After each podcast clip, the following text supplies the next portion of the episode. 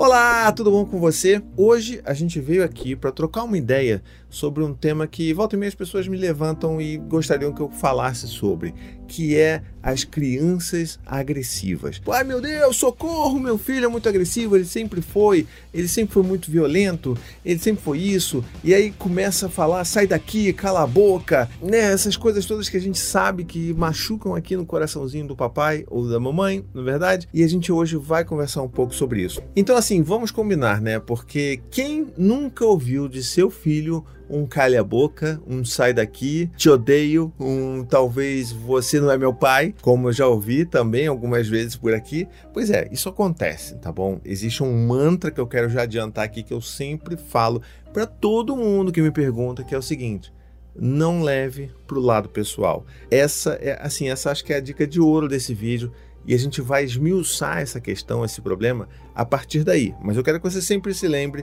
do paizinho, vírgula, falando para você: não leve para o lado pessoal. Tá bom? É mensagem que tem que estar tá aqui na cabeça, tá bom? É tipo, a gente devia tatuar isso no nosso braço, na nossa mão, para tipo, olha, não leve para o lado pessoal. Pra você entender o quanto isso é importante. Mas vamos lá. Talvez você seja um desses pais ou dessas mães que veja que entenda que você tem um filho agressivo. E aí eu queria esmiuçar isso daí porque essa questão do rótulo como, né, como um todo é uma questão problemática. E por que, que eu digo isso? Porque ela reforça aquilo que a gente está dizendo que a criança é. Eu já fiz alguns vídeos aqui falando sobre rótulos e falando dos problemas que os rótulos trazem. E assim, até os rótulos ditos positivos também são problemáticos. Então, se você reforça o seu filho como sendo uma criança agressiva, se você fala para os outros e o seu filho acaba eventualmente ouvindo, se você às vezes fala inclusive isso para o seu filho, você é muito agressivo, não sei por que você é tão agressivo, tarará, isso acaba reforçando algo que a gente não gostaria que os nossos filhos fossem,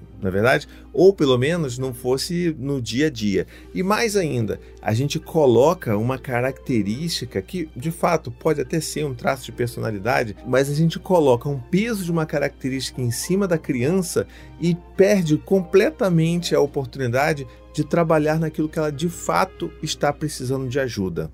Eu vou explicar melhor isso, tá bom? Antes de mais nada, a gente precisa entender o que é a raiva. Assim, todo mundo sente raiva, é óbvio, né? Então, todo mundo já sentiu aquela vontade de gritar, de xingar alguém, de até espancar alguém, né? Assim, isso acontece. Mas a gente tem as nossas travas sociais e a gente consegue lidar com isso, não é verdade? Mas acontece que a raiva, ela é um, vamos dizer, um estado mais geral de sentimentos e emoções. Ela é como se fosse um, um grande compêndio de coisas que estão acontecendo ali de baixo e que a gente só vê, só enxerga a raiva, tá bom? Então o que, que eu quero dizer? Muitas vezes a raiva ela está ali associada a um sentimento mais profundo que pode ser uma tristeza, sabe? Pode ser uma frustração, pode ser até um ciúmes, por exemplo. Mas isso tudo acontece debaixo da raiva. Ou seja, você vai somando alguns sentimentos que você não está conseguindo lidar e isso acaba sendo extravasado em forma de raiva. E é por isso que muitas pessoas falam que sentem muita raiva toda hora, porque elas não cavucam e não fazem aquela investigação para entender o que, que é a causa raiz dessa raiva, o que, que são aquelas outras emoções que você não está olhando e que podem estar transbordando através dessa raiva, como se fosse um grande guarda-chuva, sabe? Quer ver? Eu vou dar um exemplo para você da minha, vamos dizer assim, da minha adolescência, tá bom? Quando eu era mais jovem, eu costumava ficar com muita raiva dos meus amigos de escola. Eu sentia muita raiva quando eles não me ouviam, quando era difícil para eu falar alguma coisa e, e ninguém prestava atenção naquilo que eu falava. E eu ficava com muita raiva mesmo, vontade de gritar, de xingar as pessoas e ir embora e não falar nunca mais com aqueles meus amigos. Era raiva, né? Assim, a gente reconhece a raiva. Mas isso não era raiva por si só. Né? A gente está falando aqui de um sentimento que tem outras coisas ali por baixo. E o que, que eu estava sentindo, na verdade? Era uma sensação de tristeza muito grande de não me sentir importante para os meus amigos, de não ser ouvido. Era uma frustração muito grande de tentar falar e ser ouvido, mas não conseguir. Então, essa frustração, essa tristeza, esse sentimento aqui de abandono pelos meus próprios amigos, isso acabava emergindo como raiva. E eu tinha aquelas, vamos dizer assim, aqueles ímpetos, aqueles instintos agressivos para com os meus amigos, que é claro eu conseguia sempre controlar. Eu nunca fui uma pessoa de ficar extravasando agressividade por aí. Né? Isso já é um traço traço de personalidade minha. Entende a diferença? Então, quando a gente está falando da raiva, normalmente tem alguma coisa ali embaixo. E como eu já conversei com meu amigo, inclusive, Fred Matos, né, o mais conhecido como Frederico Matos, tem canal no YouTube, tem perfil no Instagram, é um cara que volta e meia grava podcast comigo, é sempre uma beleza falar com ele. Ele também traz essa mesma questão de como que, na maior parte das vezes, quando a gente está falando de uma pessoa com muita raiva, ali embaixo, se você cavucar bastante, tem um sentimento de tristeza escondido ali e não acolhido. Então a gente precisa muito olhar isso, tá bom?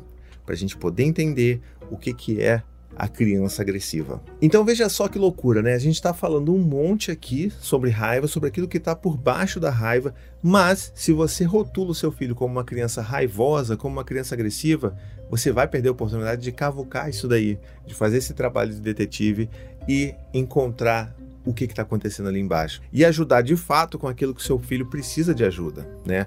Então assim, essa discussão inclusive ela nasceu até lá no meu grupo de apoiadores, pessoal que me apoia através do apoia.se barra paizinho vírgula, a gente tem um chat de apoiadores, um chat no WhatsApp que a gente troca ideia e tal, pede ajuda e a gente está sempre ali trocando e essa conversa ela nasceu dali, sabe, de um pedido de ajuda de alguém que não conseguia mais entender como ajudar seu filho a lidar com essa agressividade. Então todos esses insights eles acontecem com os nossos problemas reais, né? Eu tenho que lidar diariamente também com os, né, os, as explosões de raiva do Dante, do Gael e agora da Maia em seus plenos Terrible 2. Mas é claro que o fato dela estar no Terrible 2 vai trazer muitas explosões de raiva porque ela não consegue ainda lidar com a frustração da vida, na é verdade? E a gente sabe que isso é algo que é mais frequente nessa fase, como eu já falei em vídeos recentes aqui sobre o Terrible 2, mas isso não invalida a raiva que a criança está sentindo. Tá bom então, mas como é que a gente consegue ajudar os nossos filhos? É simples, tirando esse rótulo e cavucando, tá bom? E antes de fazer isso, lembra que eu falei lá no início do vídeo, não leve pro lado pessoal, porque é muito difícil, eu sei, você ouvir um você da meu pai, eu te odeio, sai daqui e você ficar ali, né, um, um colosso parado sem reagir nada, né? Então assim, às vezes a gente vai explodir como eu explodo quase que todo dia, mas a gente precisa entender que não é esse o caminho que a gente gostaria de estar seguindo. E eu vou explicar por quê. Porque a gente também modula nos nossos filhos as reações a diversas situações no mundo. Né? O modelo é uma das principais ferramentas de aprendizado para os nossos filhos. Então, a forma como nós reagimos às situações adversas da vida também ajuda os nossos filhos a modularem aquelas reações também. Então, vamos pegar um exemplo aqui também prático. Imagina que o seu filho é, tem um amigo. O seu filho ele vê o amigo, mesmo nessas condições de afastamento, ele conseguia ver porque é vizinho, via todo dia, todos eles, eles brincavam juntos e tal, vocês tomavam todos os cuidados vamos dizer que isso, isso aconteça, né? E aí, em determinado momento, aquele amigo se muda para outro estado, para outro país, para outra rua, né? Para outro bairro, sei lá. E aquele convívio diário é interrompido. Talvez essa sensação de afastamento, essa perda, ela seja até intensificada pelo momento que a gente está vivendo hoje, né? De afastamento social ali, que a gente não está podendo encontrar as pessoas que a gente ama e que a gente gostaria de estar perto. Então o que acontece? Uma criança, quando passa por isso, pode ser que ela demonstre alguns comportamentos agressivos. E aí que se a gente não para para refletir sobre isso, a gente perde uma oportunidade imensa de ajudar os nossos filhos a passar por esse pequeno luto, né, que essa perda dessa presença de amizade que ele tem tão forte na vida dele. Então, como é que a gente pode ajudar nesse caso? Chamando o filho para conversar, né? Vamos fazer esses espaços de acolhimento, espaços de conversa segura com os nossos filhos, para ajudar eles a nomear aquilo que eles estão sentindo. Muitas das vezes, os nossos filhos estão sentindo raiva só por sentir raiva e não sabem que talvez eles estejam, na verdade, sentindo uma tristeza muito grande por lidar com essa perda do amigo que foi para longe, que ele sabe que ele não vai nunca mais encontrar. Isso dá uma tristeza muito grande. Você que já teve um amigo de infância que de repente ele se mudou, você sabe que isso é uma tristeza muito grande e que é difícil lidar com isso. Então a gente precisa entender que os nossos filhos possam estar passando por isso e eles precisem de ajuda para além de, olha, você está muito agressivo, que isso? Não fale assim com o seu irmão, não fale assim comigo, não fale assim com a sua mãe. Entende? É claro, a gente vai dar limite para os nossos filhos, né? A gente não vai deixar eles xingarem a gente de, qualquer coisa, mas a gente precisa entender que a ajuda principal que eles precisam é desse acolhimento, é de fazer sentido sobre aquilo que está acontecendo dentro do coraçãozinho deles. Então chama para conversar, filho, olha, eu tô percebendo que você tem ficado com muita raiva, né? Com muita, assim, muito agressivo até às vezes E eu acho que eu tô entendendo o porquê disso, filho. Você sabe por que, que isso está acontecendo? E deixa seu filho falar. Se ele não falar, se ele falar que, ah, não, porque por causa disso, porque o meu irmão me chutou, porque meu irmão derrubou meu brinquedo, e dá aquelas, na verdade, aquelas justificativas que são o gatilho para algum comportamento explosivo, você fala assim, não, mas eu acho que tem outra coisa aí, filho. Sabe, vamos pensar junto aqui. É, talvez você esteja, na verdade, sentindo essa grande raiva, esse vulcão dentro de você, porque você está sentindo uma tristeza muito grande dentro do seu coração, porque o seu amiguinho se mudou e isso é muito triste. Eu sei como é. Eu já também perdi um amigo que se mudou para longe e eu fiquei muito triste. Eu fiquei muito mal durante muito tempo para poder lidar com essa perda. E eu acho que talvez você esteja passando por isso. Sabe, é esse momento de diálogo tão profundo e de conexão e de empatia real que a gente está tentando construir com os nossos filhos, é justamente aí que a gente vai ajudar. É claro, não é ter uma conversa dessa com o único objetivo de corrigir um comportamento, né, vamos dizer assim, agressivo, que você vai conseguir obter o resultado, porque não é. A gente não está aqui tentando aplicar A para sair B, né, como se os nossos filhos fossem robozinhos ou cães, cãezinhos adestrados, né? Mas a gente precisa entender que é nesse trabalho de formiguinha, de ajudar os nossos filhos a entenderem o que, que eles estão sentindo e por que, que talvez aquilo esteja se transformando em uma raiva, em uma agressividade, é aí que a gente precisa ajudar os nossos filhos. Então, esse foi um dos exemplos. Agora tem um outro exemplo também, que é o exemplo da, da criança que fala: Ó, oh, cala a boca, ou sai daqui. E isso é um negócio que é muito interessante, porque assim, depois de anos fazendo conteúdo para a internet e conversando com pais e mães, eu vejo que tem um negócio que é unânime. Sempre que uma criança fala um troço assim, um absurdo desses para os seus pais, o primeiro movimento que a gente faz é o de choque. E o segundo movimento é: peraí, mas como que ele aprendeu isso? Não, peraí, eu nunca falei, eu nunca mandei ele calar a boca. Peraí, mas como se a gente tivesse com um medo muito grande de nos julgarmos e de outras pessoas nos julgarem como se nós estivéssemos falando cala a boca para os nossos filhos. É um negócio meio louco, mas acontece. Então, se isso passa na sua cabeça aí, sinta-se abraçado ou abraçada, tá bom? Porque isso de fato acontece. Mas o que a gente precisa entender é que nós não somos as únicas referências de comportamento para os nossos filhos, né? Ainda bem, né? Vamos, botar isso, ainda bem. E o que, que acontece? Às vezes o seu filho está vendo um desenho que algum personagem mandou o outro calar a boca, mandou um personagem mandar o outro sair daqui. A gente não sabe. A gente não assiste absolutamente todos os desenhos do lado dos nossos filhos. Então a gente sabe que talvez, olha, talvez aquele desenho ali, ó, eu acho que pode ter saído dali. Às vezes, sei lá, ouviu de um amigo, ouviu de um primo, de uma prima, ouviu de outra pessoa, ouviu de um adulto falando com outro adulto, entende? Ouviu um áudio de WhatsApp que você estava ouvindo né, no Viva Voz do celular e aquela criança captou aquilo dali. Então as crianças são essas esponjinhas que estão sempre ali tentando capturar o como se comportar, como fazer a socialização, e aí que podem surgir esses essas expressões que a gente, de novo, não deve levar para o lado pessoal. Ah, tá bom, faz sentido, mas como é que eu reajo a isso? Calma, eu não vou falar para você dar um sorriso amarelo para a criança, falar: oh, oh, oh, filho, tá tudo bem, ah, eu não levo pro lado pessoal, e sentindo como se uma adaga estivesse perfurando seu coração. Não é isso que eu quero que você faça. Eu quero que você entenda que existem formas diferentes da gente abordar determinadas situações. E nesse tipo de situação, você pode abordar dessa forma.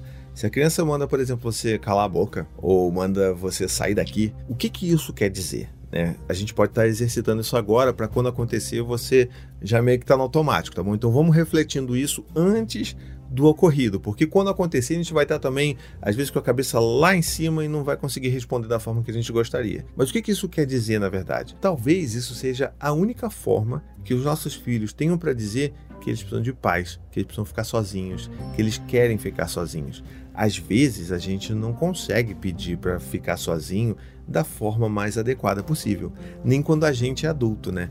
E isso acontece principalmente com as crianças. Achar que as crianças devem pedir adequadamente aquilo que elas precisam é um grande abuso tá bom? Porque as crianças não têm preparo para isso. Então é entender que as crianças precisam de coisas e vão pedir essas coisas das formas mais estranhas possíveis, porque são as únicas formas que eles podem fazer, tá bom? Então, talvez essa criança aí que mandou você calar a boca ou que mandou falou que mandou você sair dali, por exemplo, ela talvez esteja precisando de um espaço para, sei lá, ficar sozinha, para pensar sobre as coisas dela, ou porque ela está muito irritada e ela só quer ficar sozinha. E tá tudo bem, né? Então, como é que a gente pode lidar com esse tipo de, de situação? Primeiro, você respira fundo. Conta até 10, talvez para você não, não retrucar e você não virar uma criança da mesma idade do seu filho batendo ali cabeça com seu filho. E aí sim você vai falar: Poxa, filho, olha, eu tô vendo que você tá bastante irritado, que eu acho que você tá precisando de um espaço para você, né? Eu acho que você tá querendo ficar sozinho, é isso, filho? Olha, tá tudo bem, você pode ficar sozinho, você pode ir pro seu quarto se você quiser. Você quer ficar sozinho aqui nesse sofá? Você quer sentar em algum cantinho para ler algum livro? Eu tô entendendo que você quer ficar sozinho, né, filho? Tá tudo bem, tá bom? A gente vai arranjar isso para você, mas olha, existem formas melhores de você pedir isso do que falando algo que possa machucar o coração do seu pai, da sua mãe ou de qualquer outra pessoa, tá bom? Então, ó, da próxima vez que você quiser ficar sozinho, você fala assim: Papai, mamãe, não consigo, eu preciso ficar sozinho. E todo mundo vai entender que é um momento muito importante para você e todo mundo vai respeitar você. Tá legal? Então, essa é uma das formas que você pode utilizar para ajudar o seu filho, inclusive, a entender que essa é a forma mais adequada de se pedir para você ficar sozinho, pedir o seu próprio espaço. E aí a gente tem que entender que talvez, muito talvez, a gente não consiga falar isso durante o estresse. E aí cabe a nós, né, adultos da relação, entender que tá, vamos respirar, vamos controlar aqui, não vamos deixar aqui também pular fora esse vulcãozinho e vamos entender que o que ele está querendo é pedir um espaço. Então, ah, tá bom, filho, você quer um espaço, tá legal. Olha, vai lá pro seu quarto então. Vamos ligar o ventilador lá, você fica lá quietinho, tá bom? Você quer ficar aqui então nesse sofá? O que, que você prefere? E você pode falar isso. E aí, numa próxima vez que a criança tiver talvez mais calma, mais controlada, você pode resgatar esse assunto e falar com ela assim: "Ah, filho, olha, lembra que mais cedo você mandou papai calar a boca?" Pois é, então olha, isso é muito ofensivo. É, eu sei que você queria, na verdade, pedir ajuda para você poder ficar sozinho, para ter o seu próprio espaço. E eu super entendo, tá, filho? É super normal isso acontecer mesmo. Mas existem formas melhores de se pedir isso do que mandar alguém calar a boca ou de mandar alguém sair de onde, onde quer que esteja, sabe? Então vamos fazer um combinado? A próxima vez que você se sentir dessa forma, só fala assim: pai, não estou conseguindo, eu vou explodir, eu preciso de espaço. E aí todo mundo vai entender. Ou qualquer outra coisa que vocês possam combinar, né? Mas eu acho que é importante entender que na maioria das vezes durante o estresse não é a melhor hora para você tentar ensinar uma forma mais adequada da criança se comunicar, tá bom? Então pensa nisso sempre e traz isso depois em um outro momento, mesmo que seja mais tarde no mesmo dia ou até no dia seguinte. Pode ficar tranquilo que as crianças se lembram, tá bom?